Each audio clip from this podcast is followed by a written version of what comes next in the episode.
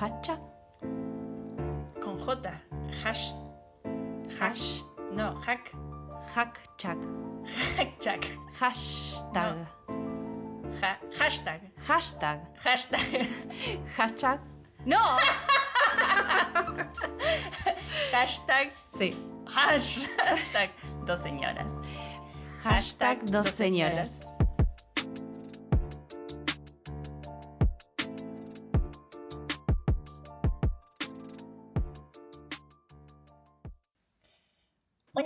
Hola, señora, señora. Estamos hoy con una invitadísima, una señora invitadísima. Yo creo que la mejor delantera de Fútbol 5, por lejos, que he conocido. Peligrosa también, pero la mejor delantera. Actriz, perreadora, fuerte. Acompañante de cualquier ranchada, la que se te venga, siempre ahí. Aparte, vive en casas como muy cómodas, o sea, muy cómodas del centro. Entonces siempre se puede ranchear o hacer lo que sea. Acompañante de campamento. Acompañante de, de primero de enero, de 25 de mayo, de lo que vos queráis. Fuerte. Eh, una de las mejores poletas con salsa de salchicha y tuco. También tenemos que decirlo. Qué rico. Eh, y sobre todo, cordobesa. Bienvenida a dos señoras. Bienvenida, Dayana, y no Daday, Daday. Bienvenida. Nada. Cortísima. Dachi para les amigues. Hashtag dos señoras. Bueno, entonces, Eh, te hemos invitado a hablar de Ivana Nadal, una figura apasionante, con un pelo cautivador. Estaba de, de presentadora hoy de todo. La figura quiero mucho, Ivana, con la el quiero pelo mucho. cautivador me gusta. ¿no? Yo eh, me he pasado en algún momento, más o menos junio, julio, eh, que también estuvo como, se estuvo hablando mucho de Ivana Nadal, viste, en la Futurock y qué sé yo. Me he pasado muchos mediodías tarde después del trabajo stalkeándola fuerte a Ivana Nadal eh, e indignándome mucho, muy indignada. Y me, pare- me pasó algo muy loco que con el material que me mandaste y qué sé yo, y vi un par de entrevistas, la de la que hizo en últimos cartuchos y demás, que se me transformó un poco, ya no estaba tan indignada. Es como, me dio una visión un poco más global de Ivana Nadal. Claro. Comencemos con la información. Vamos. Fotos que saca Josefina. ¿Cuántas fotos hago, Josefina? La gente se imagina Acá. un potro tipo en bola sacándome fotos. Es José la que me saca las fotos. ¿Tu amiga? Sí, claro. ¿Son amigas de toda la vida? Eh, no, hace cinco años más o menos. Pero sí, para mí que es de esta vida hace cinco años. Rápido, rápido, acá en el puente de Brooklyn con la bikini. Pero pará, Dale, que Nos no echó la poli. Y sí, ella, eh, estamos hablando de, de Ivana que va con una amiga a todos lados Sí, y además con la cual también trabajamos juntos. Por eso, y ella te maneja las redes, te- Ella en realidad lo que hace, las redes las manejo yo, pero derivo contactos, digamos. O sea, cuando me contactan por laburo, le paso ahí captura y ella cierra o sea, ella sabe todos tus el números. laburito. todo. Sí, ella se queda con el 10%. ¿Y qué era lo que te indignaba? No, me indignaba el discurso. Ah, eh, sí. Como esto que como que sea tan sueltita de boca para decir ciertas cosas y Mm. esto que señalaban también en, en lo que me mandaron de tomar como generar una realidad que es particular de ella. Claro. Me parece que tiene un discurso muy peligroso teniendo en cuenta que tiene un montón de seguidores eh, que de hecho hasta se hizo se hizo una marcha a favor de Ivana Nadal en un momento digamos una Ah, no, me claro No fui. No. Acá en. Córdoba se hizo, se juntaron fan de Ivana Nadal. Bueno, pues acá en Córdoba, boludo, para todo. acá somos muy de armas tomar. Ahí vino me la tocan. Hashtag con Ibi no. Acá hace 45 grados y te salimos a marchar por Ivana Nadal, no nos importa nada. Qué bárbaro. Bueno, esa fue un poco la idea. Yo también me indigné. Eh, en verdad no me indigné. Yo no, no es que tampoco la quiero. A mí me gusta. Listo. Eh, Claro. se, se acabó. Se acabó. Corta. Corta. Entonces entro un poco por ahí eh, y en defensa de ella, porque la verdad que era indefendible, empiezo a buscar cosas como más viejas para hacer esto de, charlar un poco de cómo alguien va cambiando su imagen o cuál es la intención que tiene al cambiar una imagen, digamos. Porque a mí me daba una, una piba piola, por lo menos tranca, eh, pero últimamente hace como un cambio de imagen y se mete con un montón de temas re delicados eh, y provocadores. Entonces, bueno, voy a la biografía y esos archivos que, que- que te mandamos fue un poco de eso, de, de la secuencia de ella, de su vida.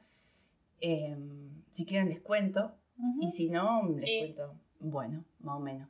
Eh, ella nace en Buenos Aires y bueno, es criada por su papá porque su mamá fue cómplice de un secuestro de un pibe que estuvo 23 días secuestrado el chico y después estuvo presa por, por querer traficar droga a España y más tarde por una situación, digamos, ilícita de, eh, de engaño, una cosa así fue, a otra persona. O sea, la mina se dedica, me parece, o sea, cuando le preguntan a Ivana, ella dice que es porque mm, la madre tiene problemas con las drogas, pero en verdad es como, me imagino que debe ser un, no sé, o consume mucho, o no le alcanza la plata, o lo que sea, pero se dedica a cuestiones ilegales en general. O sea, no es solamente droga, porque la verdad que entre secuestros... profesión.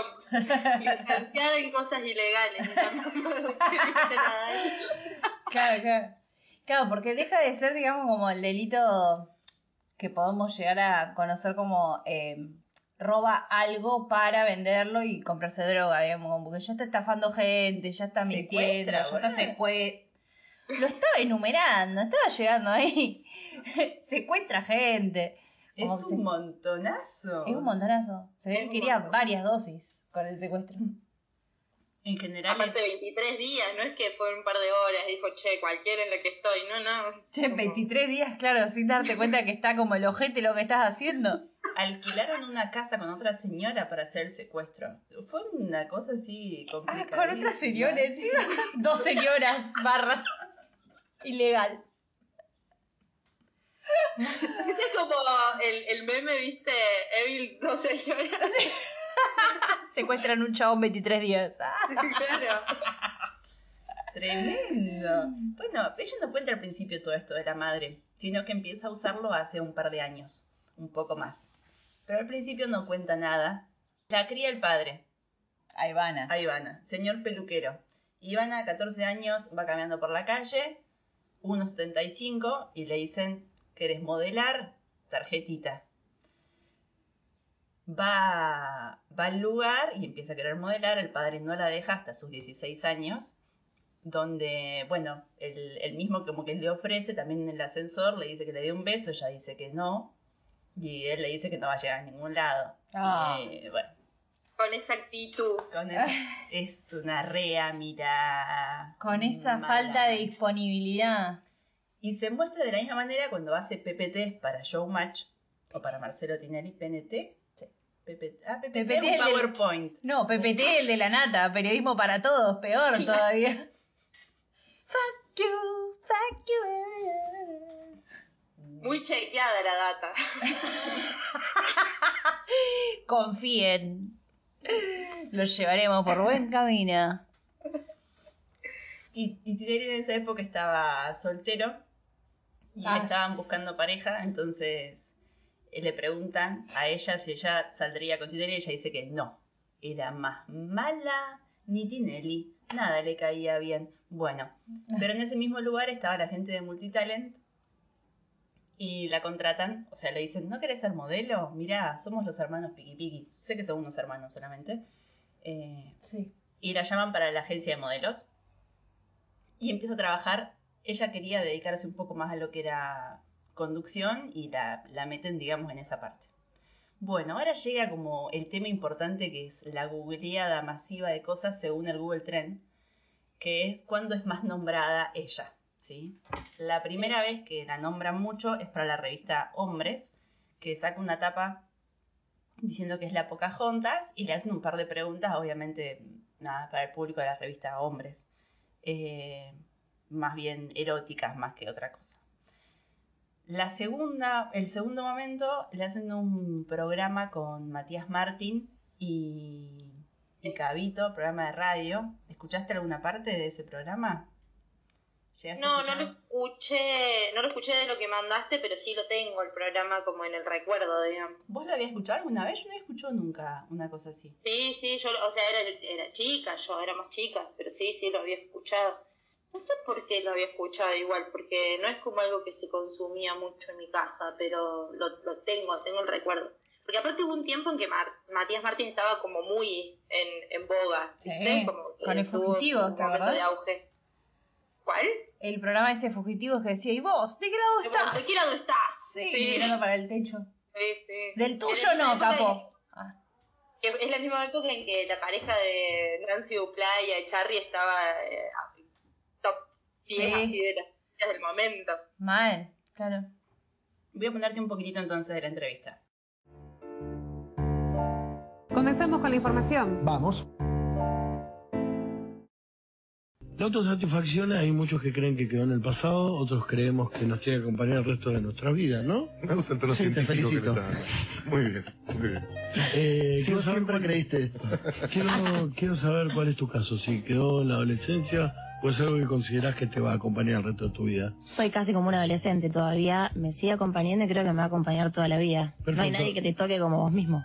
¿Te quería hacer otra situación hipotética? ¿Vienen chorros a tu casa? Sí. Está toda la familia, todo, todo, vos, tu, el, el chongo, la abuela, la abuela, el tío. El perro. Todo el perro, están todo, están todos. Pero son chorros raros porque no, no quieren guita. Ah, mira. Vienen como con anteojos de sol, tomando agua de- directamente del Ah, bidón, todo eso. Y quieren que vos hagas un trío. Ajá. Pero son ¿Para chor- ti ya lo hice?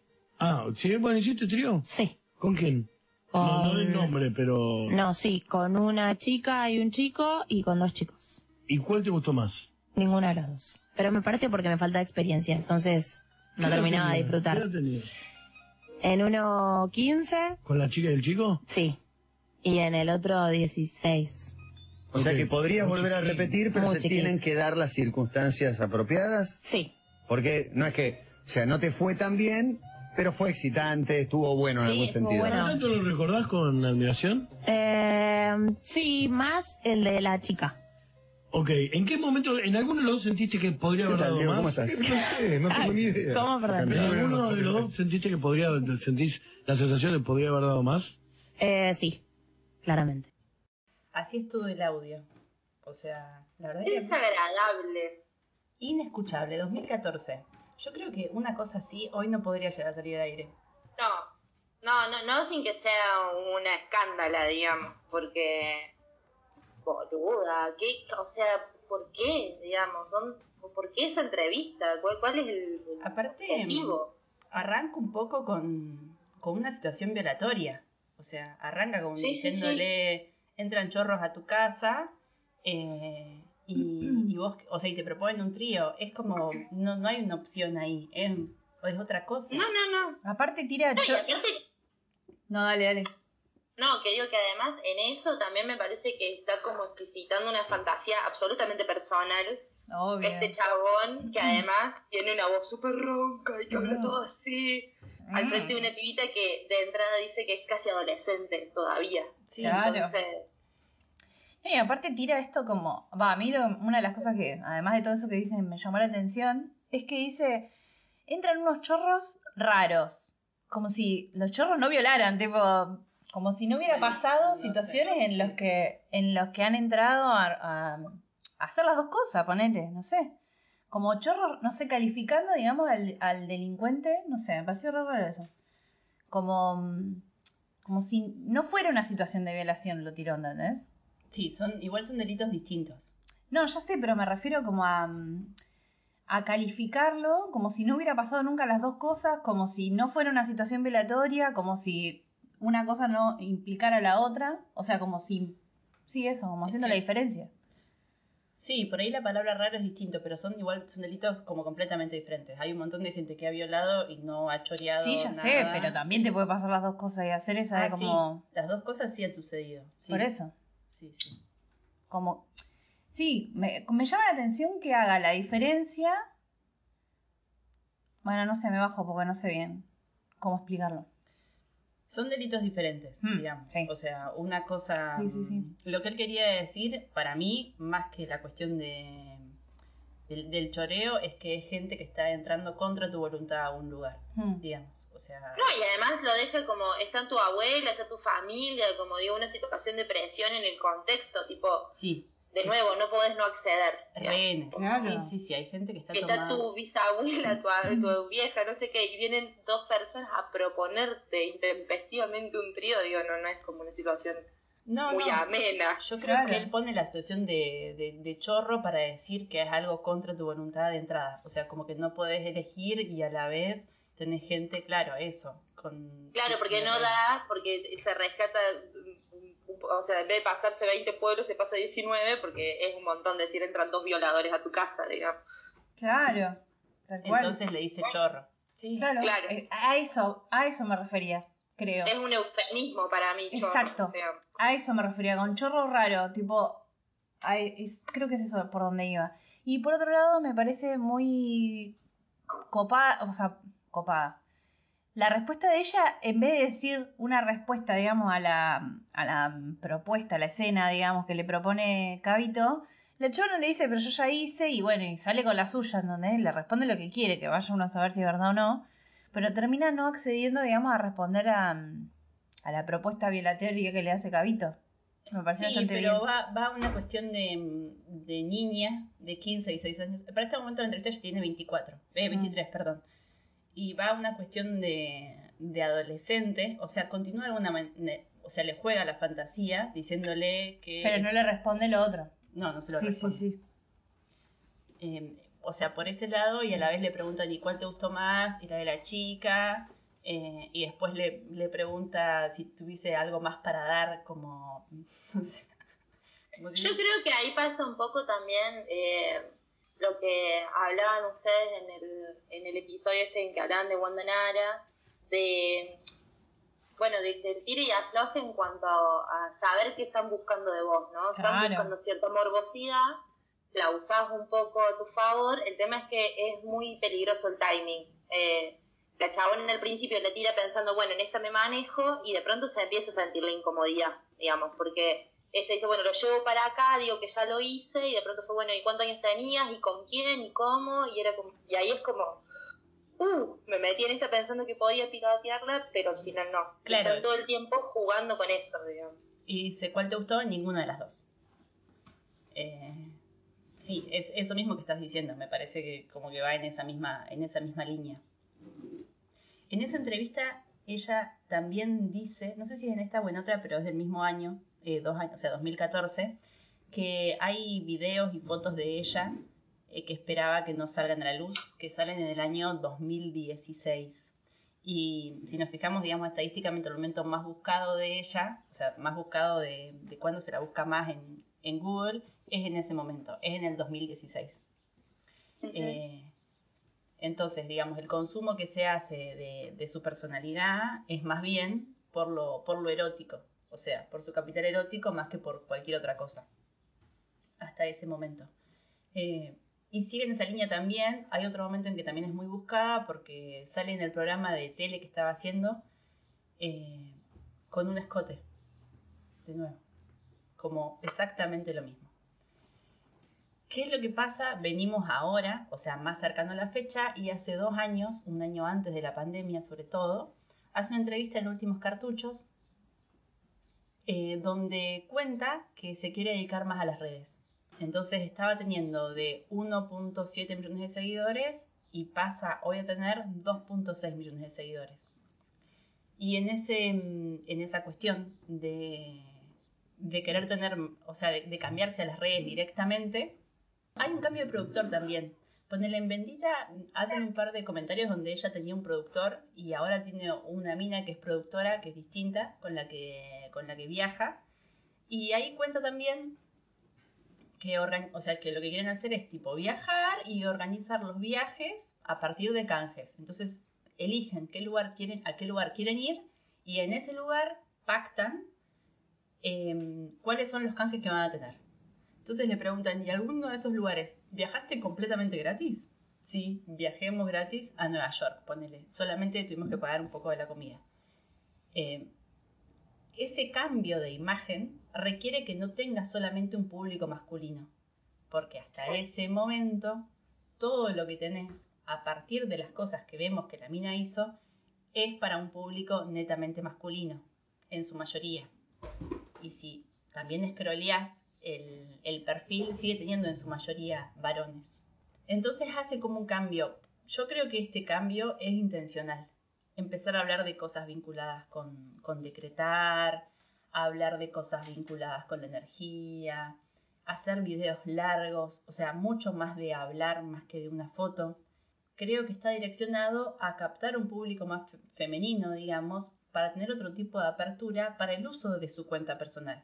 Es distinto tener- Además también el cambio de, de su imagen, eh, pero como de los outfits, digamos. de pasar a estar siempre súper erotizada, digamos, con sus outfits, ahora, no sé, sale con buzos largos y con ropa más suelta y como oscila entre los dos, los va como mechando ahí, ta, ta, ta.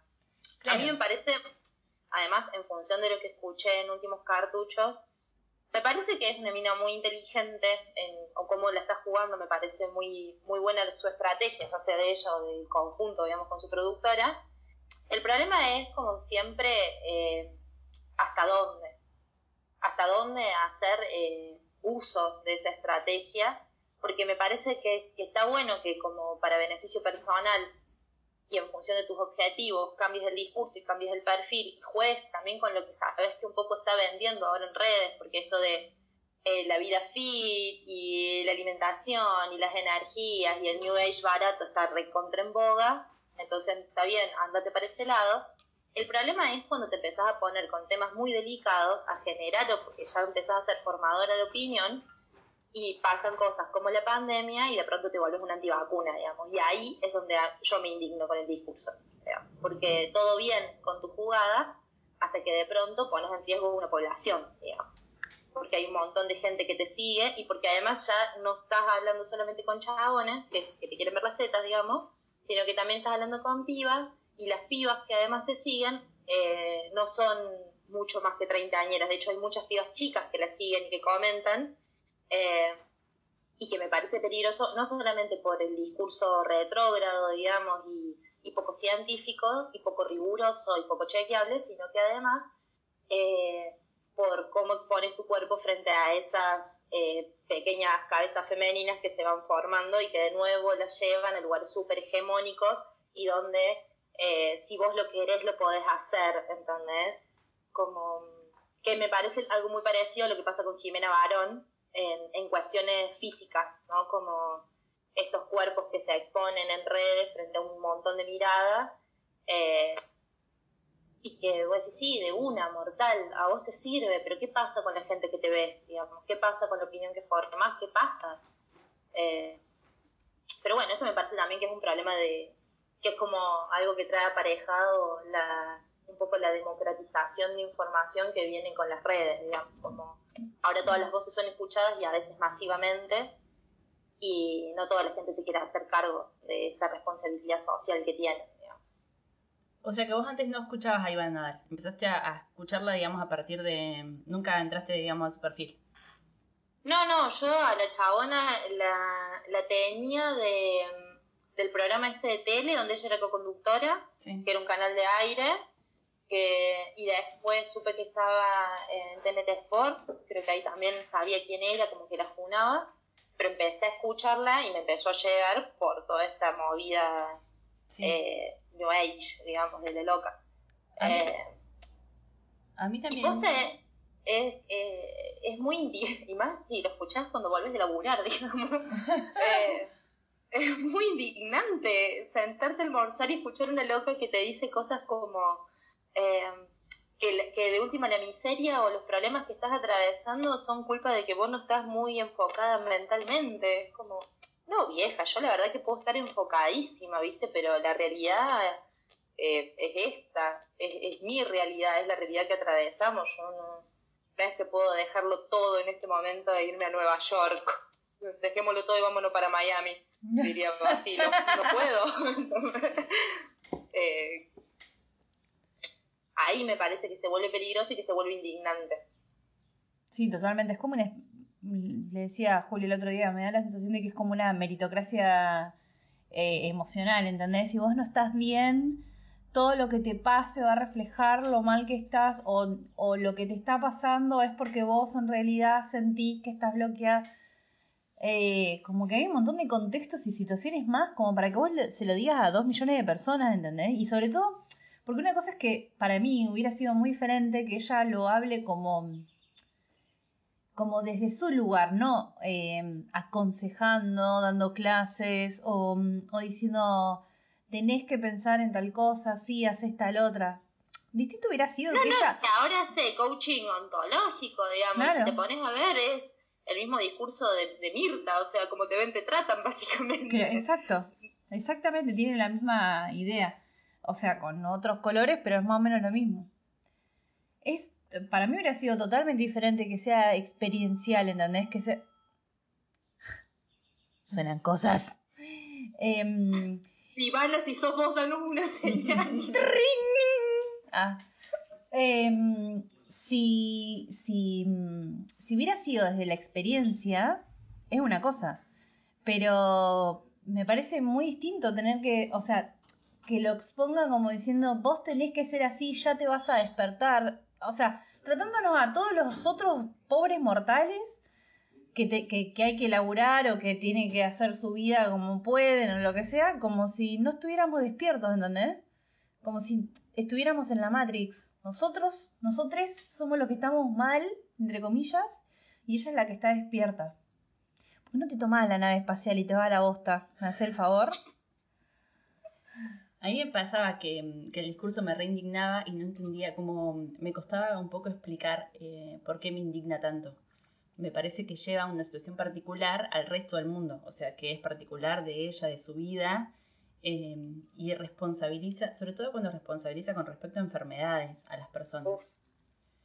Cuando, porque ahí, aparte, ese es- eso es algo que he escuchado en un montón de gente que, que lo utiliza, digamos, como, bueno, tenés diabetes es que te falta dulzura en la vida. Cosas así que me han parecido, eh, obviamente que poco empáticas, primero, y después violentas. Porque la persona no tiene esa enfermedad, o sea, no es que hizo eso buscando esa enfermedad, pero de alguna manera yo la responsabilizo de casi todo, incluso una enfermedad. Eh, y, además de lo que tiene que estar haciendo la persona para poder estar saliendo, queriendo salir de esa situación, uno además la responsabiliza. O sea, si querés, podés decirle lo que pensás y todo lo demás como una teoría cuando todo eso termine. De nuevo, sin rigor científico, lo que vos quieras.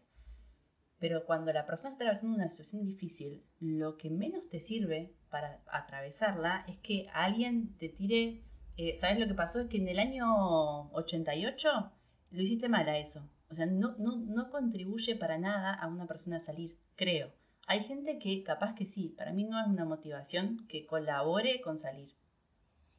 A mí me parece además de que el discurso eh, en, en esto de, de lo que pensás, de lo que traes, de yo estoy acá porque lo decrete, eh, me parece bastante hipócrita en términos de que ella misma hace la vista gorda sobre el propio proceso que ha tenido que atravesar para estar en el lugar donde está, digamos, porque no ha sido un lecho de rosas y porque todo tiene un costo y ella pagó el costo. Entonces, eh, vos podés estar donde estás porque negociaste, digamos. Y no todo el mundo está dispuesto a negociar, no a todo el mundo le sale tan bien negociar, no todo el mundo puede estar, a- o sea, no, me digas que vos estás ahí porque sos un- una gran persona y solo proyectaste positivo, porque en el medio te cruzaste con un montón de soletes y sabes bien lo que es la coyuntura, digamos, y sabes bien lo que es el contexto y sabes bien lo que es lidiar con eso.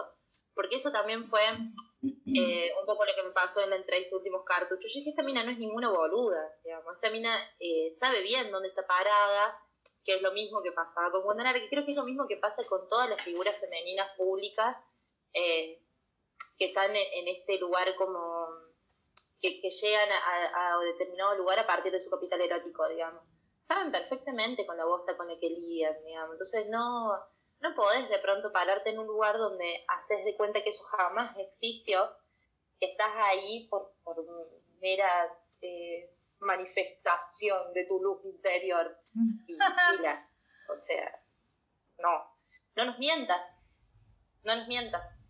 Eh, porque eso de nuevo es lo que genera el roce, lo que genera la bronca, lo que genera que a mí una, una chabona en vez de empatizar con su proceso y decir, bueno, de una la banco, me den ganas de reputearla por redes, digamos, que no, no lo hago porque, bueno, porque tengo otros mambos éticos en relación a eso, pero, pero de nuevo, ahí lleva a la confrontación entre figuras, que de hecho fue lo que pasó, digamos, se puso, creo que, hubo ahí como una disputa cibernética entre la entre Ivana Nadal y la Malena Pichot y la, y la Mengo y como sobre todo con la Julia Mengolini creo que fue con esto de cuando dijo lo de antivacunas y después dijo lo de que tenés bronquitis porque tenés bronca y todo eso que se armó ahí como una riña cibernética eh, y me parece que esa competencia entre, entre las divas que ocupan un lugar en, los medios tiene que ver con este grado de hipocresía, porque distinto se, eh, sería si ella se para desde este lugar de, che, mira, hermana, yo estoy acá, pero también me pasaron todas estas cosas y no soy ingenua, no me hago la boluda. Clarísimo. Sí, yo creo que igual también eh, es como parte de todo, porque de, eh, así, si bien vos no la puteás en un comentario, qué sé yo, hay un montón de otra gente que sí, y eso mueve el algoritmo, ¿entendés? Es pa- me parece que en un punto es parte de la estrategia, el consumo irónico, ¿entendés? ¿Cómo la consumimos a Ivana Nadal? Yo entro a verla para ver qué bolude dijo el día de hoy, la verdad, te voy a ser sincera.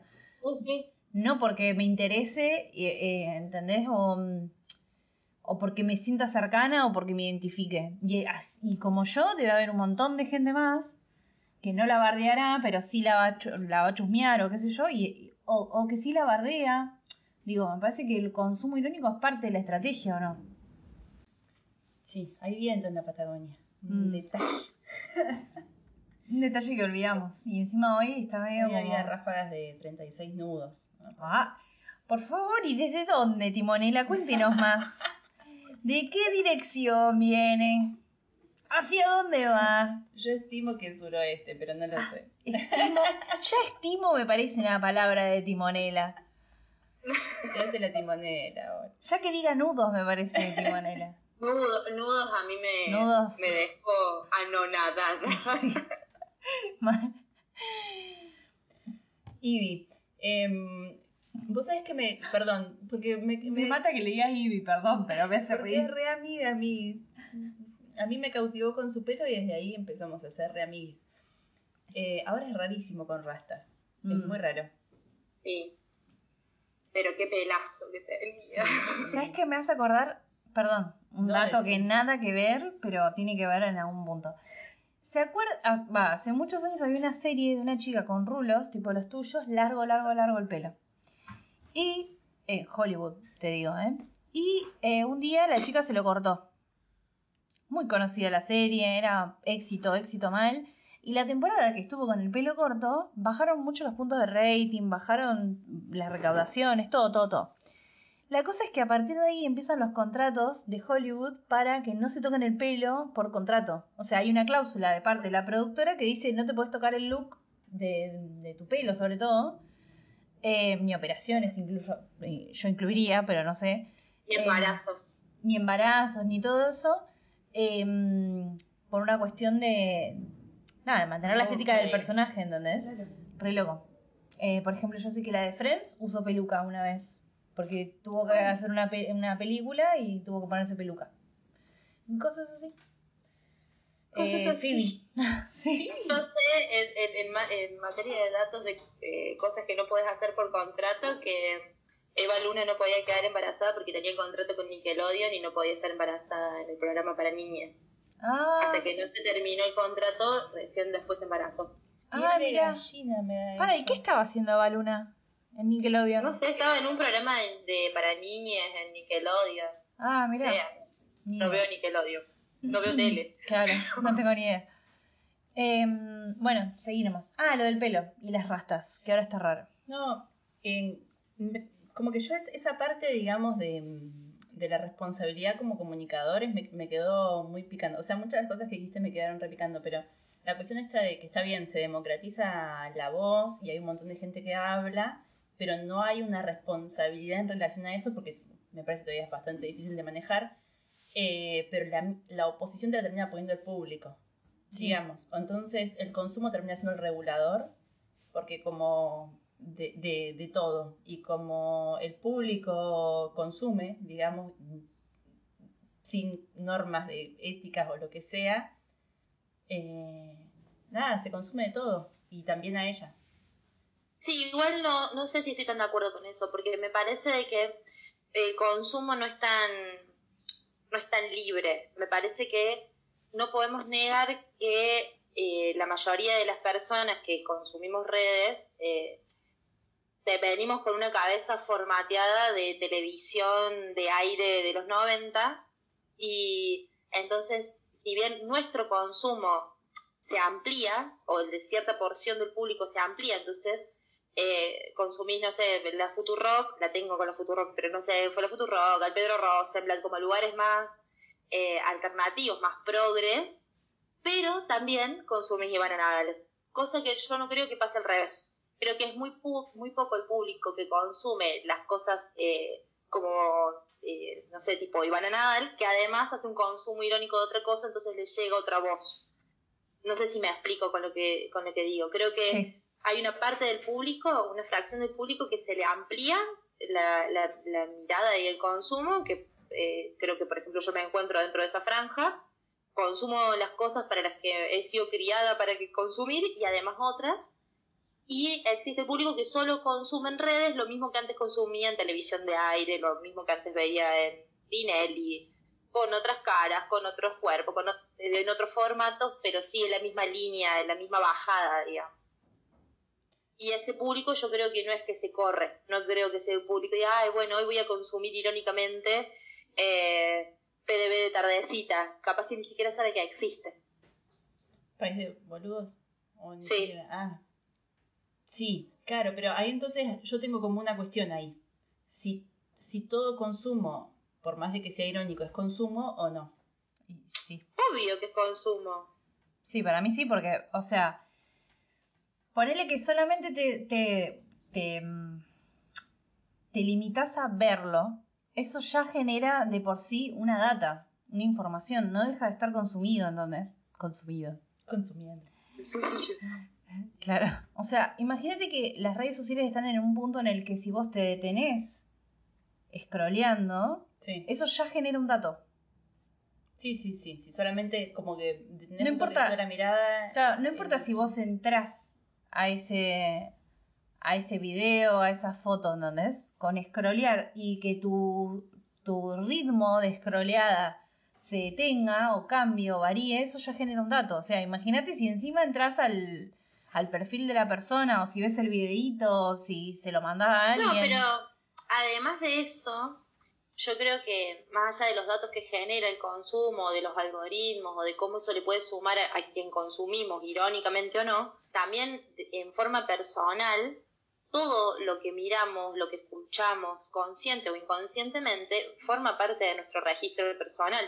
Por eso, eh, no sé, Cadena 3 y Mario Pereira en Córdoba, en todos los taxis del mundo, generó la idiosincrasia cordobesa, por más que lo hayas escuchado sin siquiera prestarle atención. Claro. Son cosas que te, te entran al cuerpo, te atraviesa, es data que está ahí, entonces yo puedo consumir Ivana Nadal irónicamente, pero sin embargo la tengo, la tengo registrada, la tengo en mi cabeza, la tengo cuando me miro al espejo y no me, no me gusta lo que veo, la, la tengo, ¿entendés?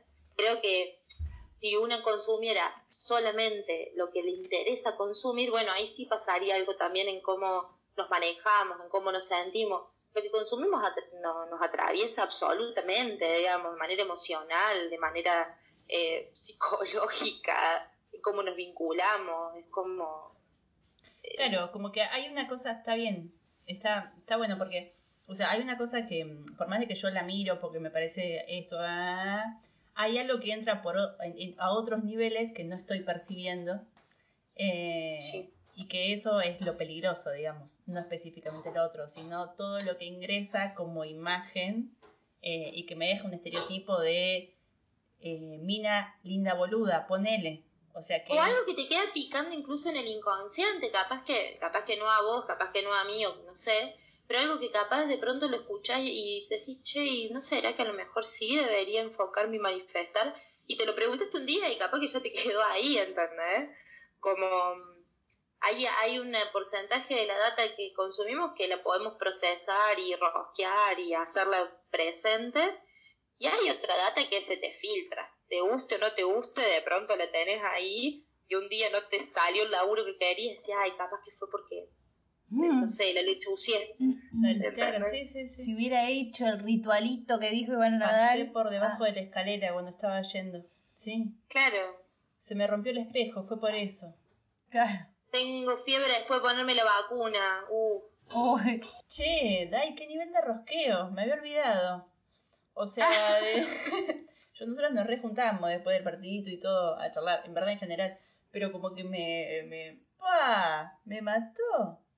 Una oración así como de corrido, me quedé en babia. No, además hace varios días que, que no tengo juntada con amichas, entonces tengo el rosqueo así. ¡ah! que te está queriendo salir. Sí, igual el rosqueo mío no para de salir, es un problema. 100% rosca.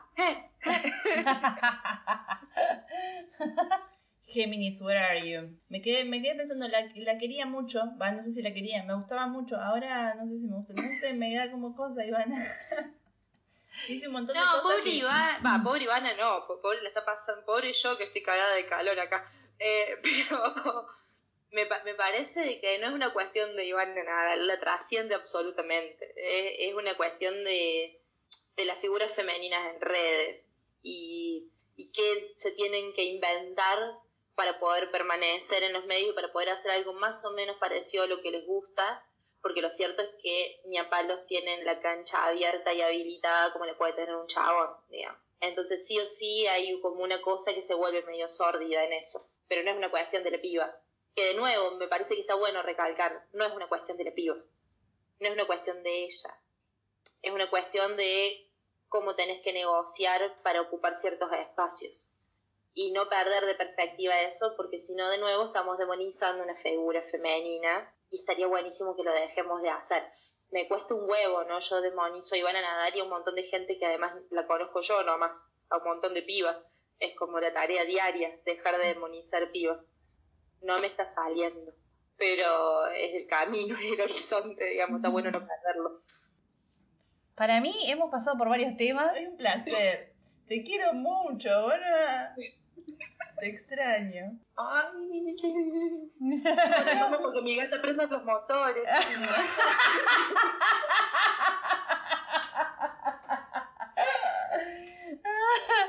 Ay, necesito que cerremos con esto y que no la caguemos. Ah, porque me cagué tanto de risa que.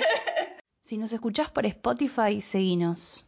Si nos escuchás por YouTube, suscríbete y comentanos. Si te gustó, compartíselo a tus amigos. Y si no te gustó, compartíselo a tus enemigos y que sufran. En Instagram nos encuentran como arroba 12 horas. Diseño gráfico arroba Nacurena. Yo soy Juli. Y yo soy Lule.